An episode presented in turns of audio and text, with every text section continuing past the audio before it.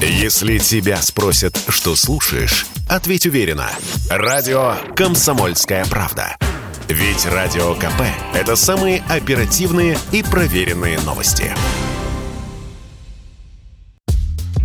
На российских дорогах в целом стало безопаснее. Аварий меньше, но по-прежнему в ДТП погибает много людей и много детей. Об этом президент заявил на расширенном заседании коллегии Министерства внутренних дел. Высока смертность по вине нетрезвых водителей, а также в результате наездов на пешеходов. Важно продолжить работу по повышению культуры на дорогах, пояснил российский лидер. Корреспонденты радио «Комсомольская правда» узнали у экспертов, какими методами и мерами можно сделать дороги безопаснее. Аварии были, есть и будут. Этого не избежать. Но надо работать над снижением тяжести дорожных происшествий. Этого можно добиться за счет технических средств, в том числе пассивной безопасности. Установкой отбойников, укладкой искусственных неровностей, где это необходимо, организацией качественного освещения, рассказал Радио КП координатор движения общества «Синие ведерки» Петр Шкуматов. В пример привел две крупные московские магистрали.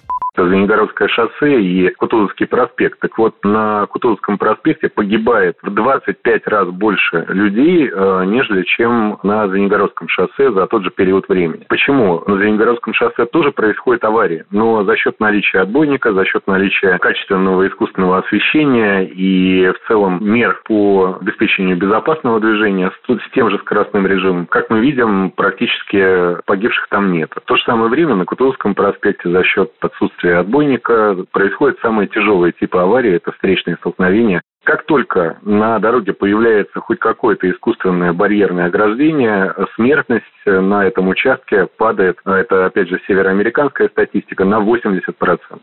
Ситуация на дорогах действительно изменится в лучшую сторону, если участники движения будут перемещаться с меньшей скоростью, пояснил блогер, урбанист, ведущий радио КП Илья Варламов нештрафуемый порог 20 км в час. Это просто безумие. Ни в одной нормальной стране, где люди не погибают э, под э, колесами автомобилей, такого нет. Какой смысл вводить какие-то ограничения там 20-30 км в час? Это все правильно, да. Но когда у тебя есть нештрафуемый порог, и когда у тебя по городу люди гоняют там под 80 км в час, то какой дальше в этом смысл?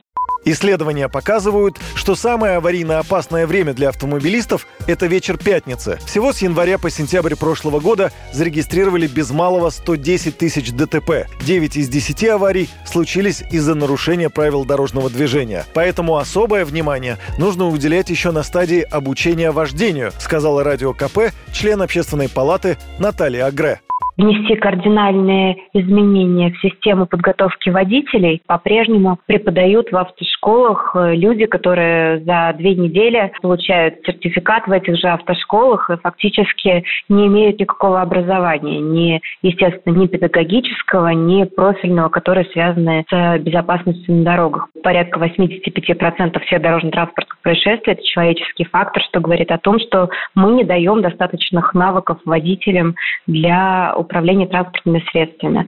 В минувшем ноябре в госавтоинспекции заявили о снижении смертности на дорогах. В 2021 году погибли около 11 тысяч человек, на 8% меньше, чем в 2020. В России реализуется нацпроект «Безопасные качественные дороги». Цель – снизить смертность в результате ДТП в 3,5 раза к 30 году. Юрий Кораблев, Радио «Комсомольская правда».